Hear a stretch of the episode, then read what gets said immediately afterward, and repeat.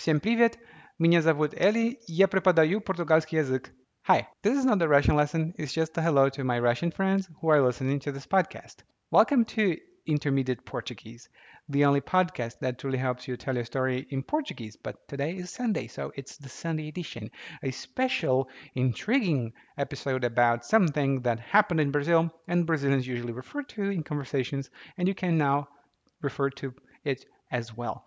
And today, in this episode, we're going to talk about the ET de Varginha, the UFO sightings in the Minas Gerais city of Varginha. It's a very beautiful city. I've never been there, but I've known uh, some friends from uh, as well.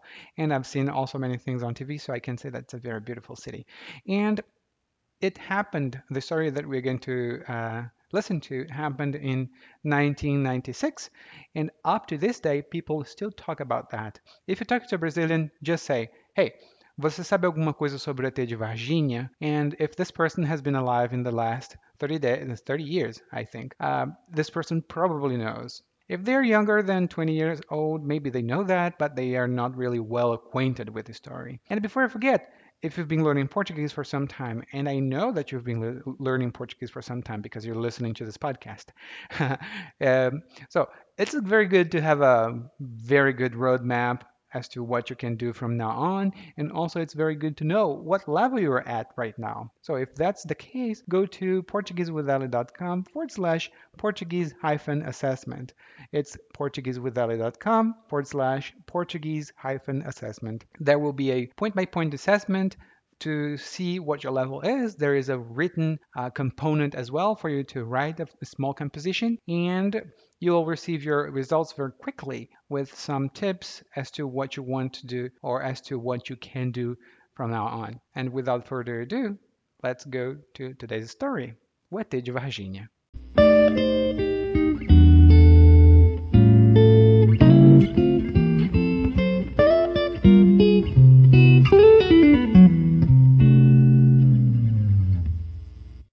que você vai ouvir agora é minha interpretação dramática dos fatos ocorridos no ano de 1996.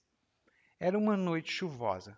O temporal, que é uma chuva muito violenta e súbita, tinha começado no finalzinho da tarde. Marco Eli Xereze era policial e estava trabalhando com seu parceiro. A noite ia ser longa né? E essa é uma frase que normalmente a gente usa para dizer que nós vamos ter muito trabalho ou muita coisa para fazer durante o período noturno. Não vai ser uma coisa fácil, a noite vai ser longa. Então, o Marco, que é o policial, não pretendia voltar para casa tão cedo. E mal sabia ele que sua vida estava perto de terminar. Era perto de 8 horas da noite quando Marco e seu parceiro perceberam um vulto passando rápido diante do veículo. E um vulto é como uma pessoa ou uma figura. Não é necessariamente uma pessoa, mas dá a impressão de ser uma pessoa. A gente não consegue distinguir bem o que é ou quem é, né? Um vulto. Então, o Marco e seu parceiro avistaram um vulto passar tipo, whoosh, diante do carro. O Marco saiu do carro porque queria capturar aquela coisa. Ele disse: Eu vou pegar. E, pessoalmente, eu, aqui, não entendo por que um policial faria aquilo. Né? Sair numa chuva para capturar uma criatura de noite, mas ele fez. Bom, no meio da chuva, o policial agarrou aquela coisa que vamos chamar de criatura para facilitar a história, e colocou a criatura no banco traseiro do carro. Talvez ele e seu colega tenham discutido o que fazer naquele momento. A conclusão foi levar a criatura para o hospital, mas antes de seguir para o hospital regional da cidade de Varginha, e guarde esse nome, hein? Varginha é o nome da cidade que dá o nome do ET de Varginha desse episódio. Antes de seguir para o hospital regional da cidade de Varginha, os policiais decidiram dar uma passada num posto de saúde da cidade. O pessoal do posto de saúde não quis receber a criatura. E talvez a gente até entenda, né? Porque os postos de saúde são como pequenos centros de saúde da comunidade.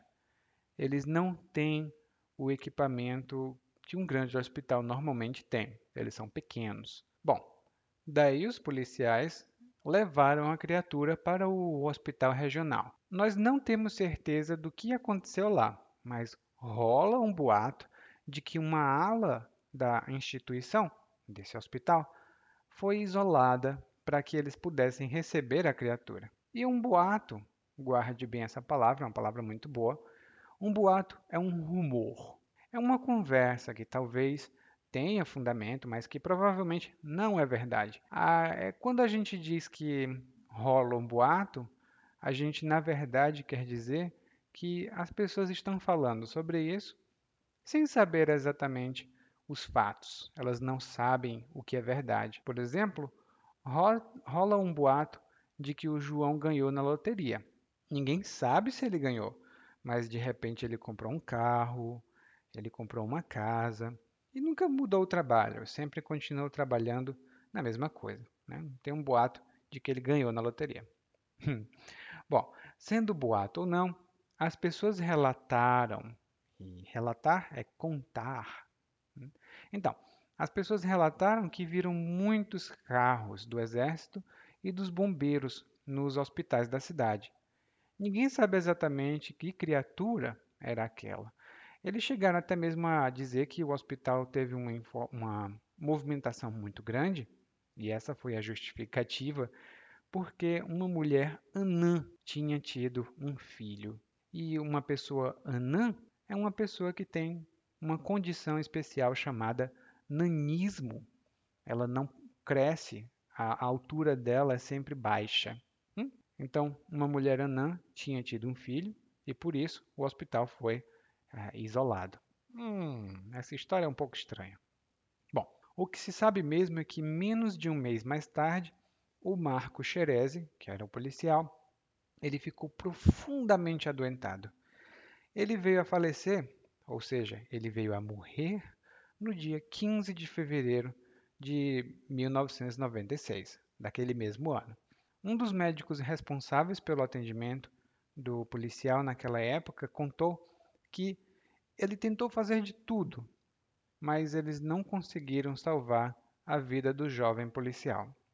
Nas palavras do próprio médico, dar remédio para o policial era como dar água com açúcar para ele. E antes da gente seguir para a próxima parte desse episódio, vou só contar para você que é uma coisa típica aqui no Brasil, né? É, quando alguém tem um problema de saúde, qualquer problema em geral, ou algum tipo de nervosismo, né? A pessoa, ah, meu Deus, ficou nervosa demais ou ficou muito assustada. A gente gosta de dar água com açúcar para essa pessoa. Eu não sou médico, né? nem tenho formação na área. Então, o que eu vou dizer agora é só minha opinião. Mas eu não acho que água com açúcar seja lá um remédio muito bom. Pelo menos não para o caso como o do Marco Xerezi, que era o policial dessa história. A especulação da época né, sobre o, a morte do policial foi que ele segurou, ou seja, ele pegou a criatura de mãos limpas, ou seja, sem proteção nas mãos.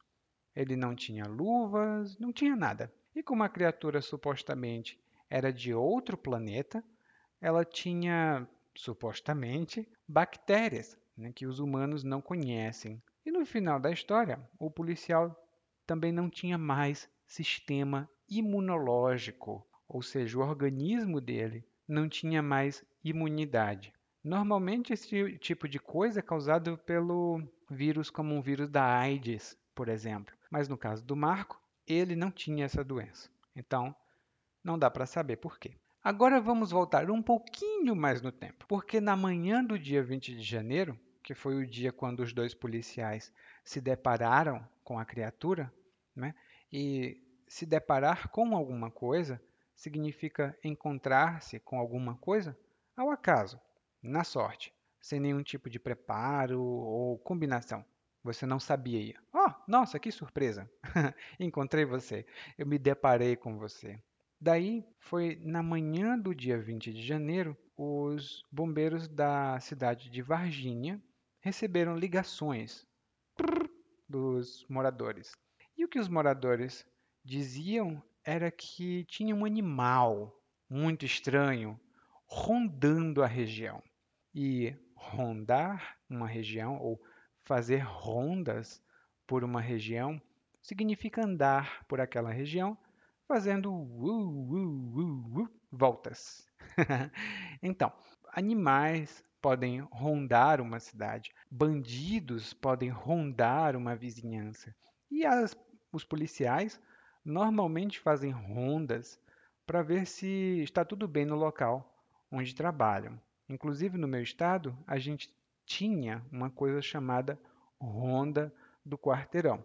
Eu não sei se nós temos mais, mas era uma ronda policial, muito comum lá no Ceará.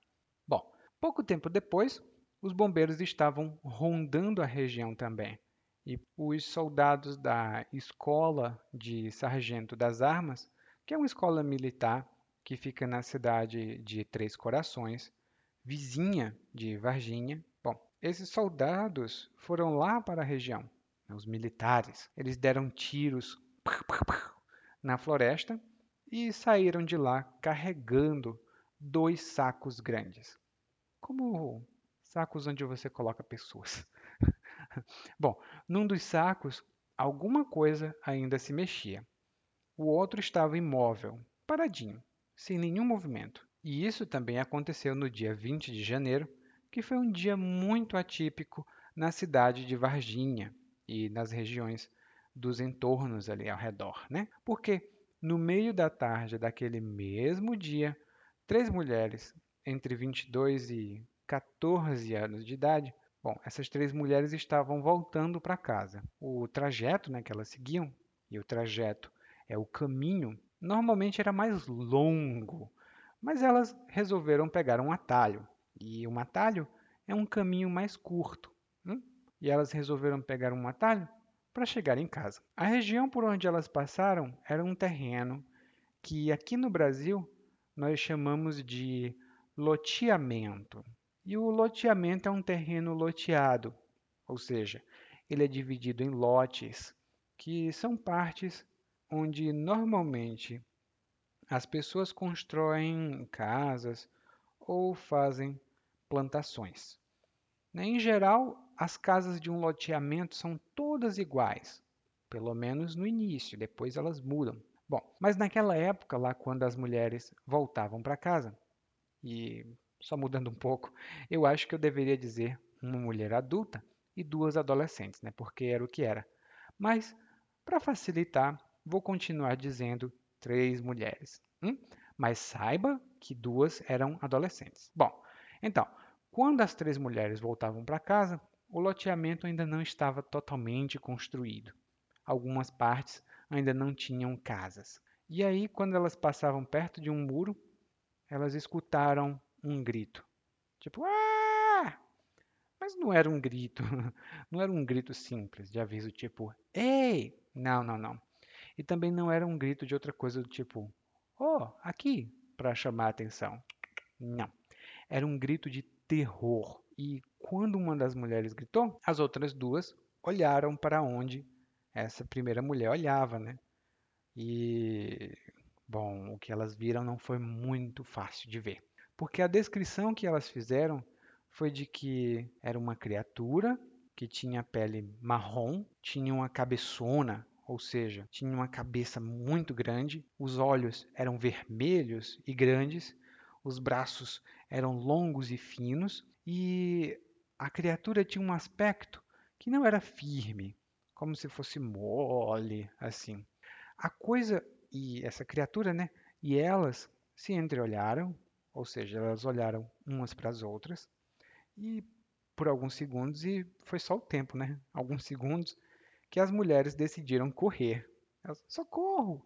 E enquanto elas corriam, elas olhavam para trás para ver se elas estavam sendo perseguidas. Elas não estavam. A criatura permaneceu no lugar dela. As duas adolescentes, que eram irmãs, chegaram em casa e disseram para a mãe delas que tinham visto o capeta. E o capeta é a mesma coisa que Satanás, diabo, mas é um nome mais popular aqui no Brasil. E por extensão, capeta é o apelido que alguém é, é, o apelido de alguém que tem muito mau comportamento. Né? Quando eu era criança, por exemplo, eu era um capeta. Não é muito legal dizer que uma criança é um capeta, mas era o que me diziam. Quando a mãe ouviu isso, né, ela, ah, minha filha, você viu o capeta? A mulher decidiu ir lá com a outra mais velha, né, de 22 anos, e lá elas não encontraram nada. Bom, elas encontraram, né, mas foi um cachorrinho que cheirava o local, uma marca no chão e um cheiro muito ruim, assim, indescritível. Ou seja, não dava para descrever, era muito, muito ruim. E tinha um homem que estava trabalhando no local e ele disse que os bombeiros passaram por ali e levaram aquele bicho. Olha só, os bombeiros numa história, os militares na outra. Ai, ai, ai. É um negócio bem complicado. No dia seguinte, né, no domingo, porque isso aconteceu no sábado, o ufólogo que se chama Ubirajara Rodrigues, e o ufólogo é uma pessoa que estuda objetos voadores não identificados, né? UFOs em inglês ou OVNIs em português. Bom, esse ufólogo foi falar com a mulher e as duas meninas que viram o que aconteceu. E dali a história se espalhou muito rápido, como fogo, tipo na grama seca. Primeiro jornais, depois revistas, programas de televisão. Todos tentavam falar com as mulheres para arrancar delas, né, para extrair delas as histórias e contar na imprensa nacional. E isso de fato aconteceu. A história primeiro se espalhou no boca a boca das fofocas e depois, na TV, a história não morria mais. As mulheres receberam visitas até de homens muito misteriosos, tipo, bem no, esti no estilo dos filmes de Hollywood, uma coisa tipo Homens de Preto. E os homens queriam que elas desmentissem a própria história. E desmentir significa contradizer. Elas vão desmentir a própria versão, significa que elas vão contradizer. Elas vão dizer, não, eu não falei isso. Ela vai desmentir isso. Bom, elas não aceitaram a proposta dos homens, elas não desmentiram a história, nunca desmentiram e ficaram até com medo. Mas mesmo assim, elas contaram sua história na TV.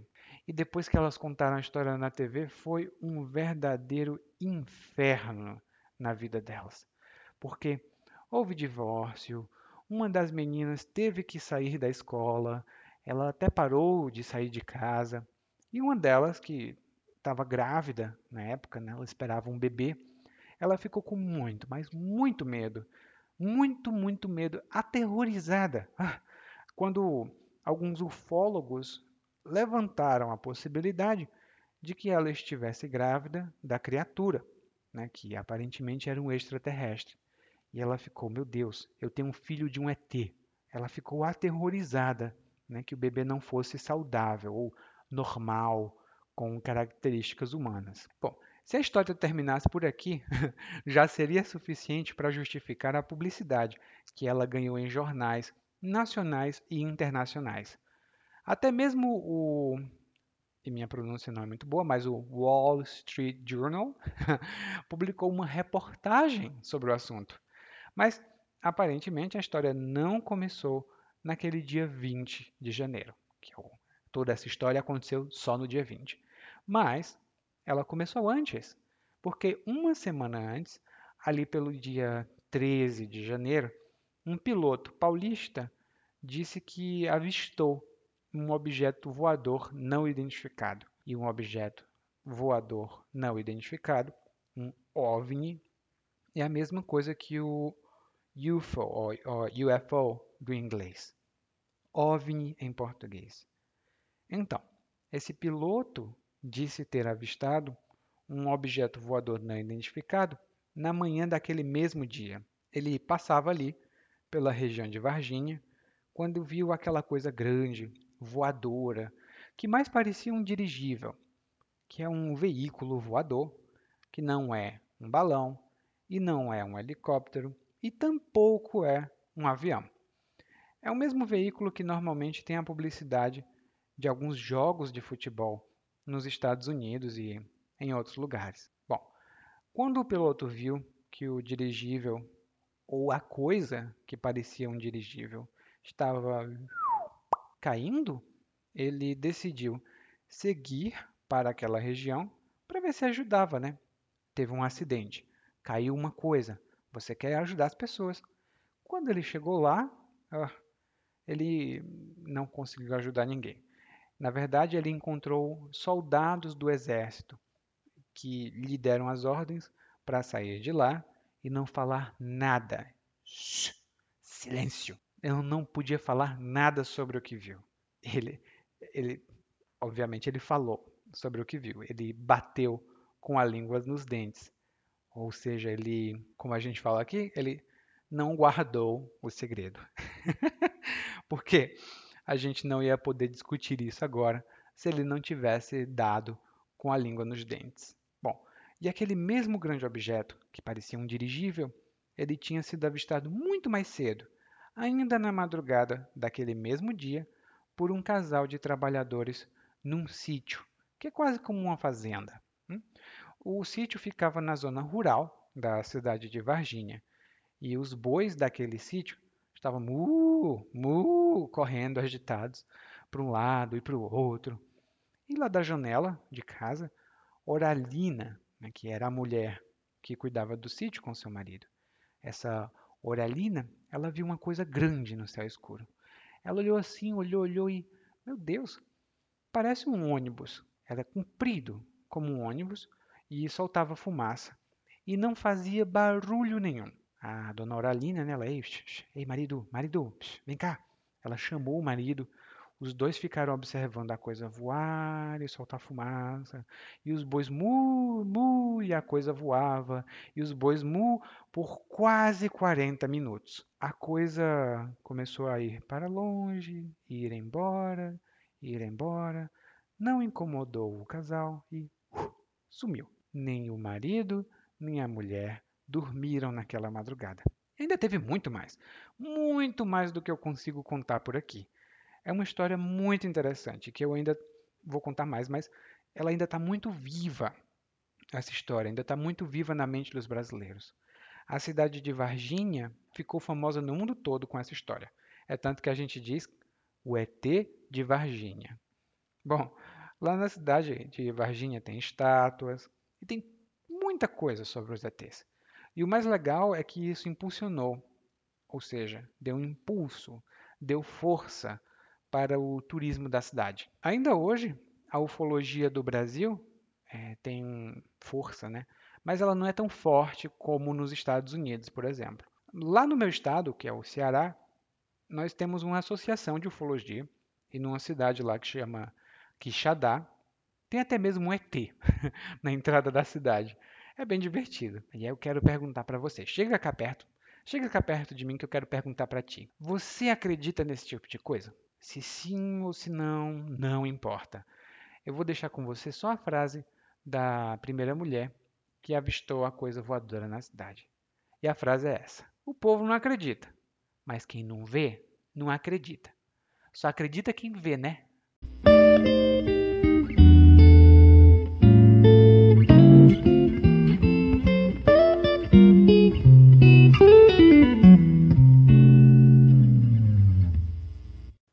Just listened to one more episode of Intermediate Portuguese Podcast, a podcast prepared, recorded, and maintained by PortugueseWithEli.com. If you've been listening to this podcast for some time, did you know that we have transcripts? We don't have full transcripts for the Wednesday edition because I include the monologue, the main monologue, in the show notes. But for the Sunday edition, you can find the complete transcripts on our specially prepared website dedicated to reading in Portuguese. Did you know that? Go to the show notes of the Sunday edition episodes and check to see that we have a website there. Thank you for listening.